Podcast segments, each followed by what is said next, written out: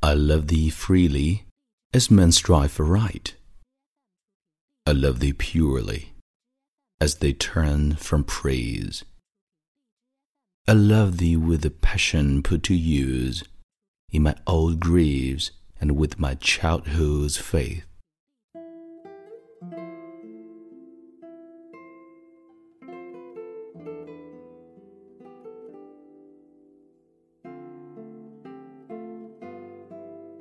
朋友你好，欢迎收听英语美文朗读，我是孟非 Phoenix。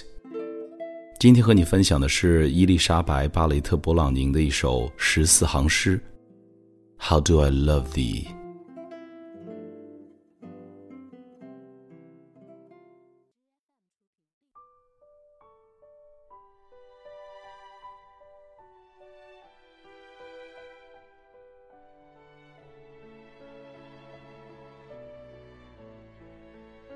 thee？How Do I Love Thee by Elizabeth Barrett Browning.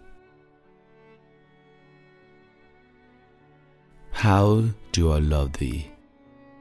Let me count the ways.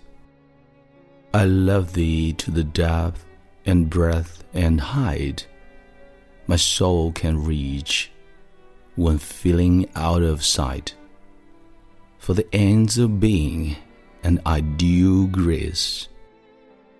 I love thee to the level of every day's most quiet need by sun and candlelight. I love thee freely as men strive for right. I love thee purely as they turn from praise. I love thee with a passion put use in my old graves and with my childhood's faith. I love thee with a love I seem to lose. With my lost sands, I love thee with the breath, smiles, tears of all my life. And if God choose, I shall but love thee better after death.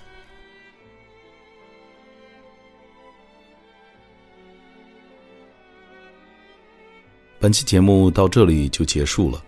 你现在收听的是英语美文朗读，欢迎你在微信订阅号搜索关注“英语美文朗读”，来和我一起收听更多暖声美文。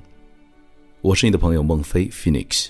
Thank you so much for your listening and see you next time.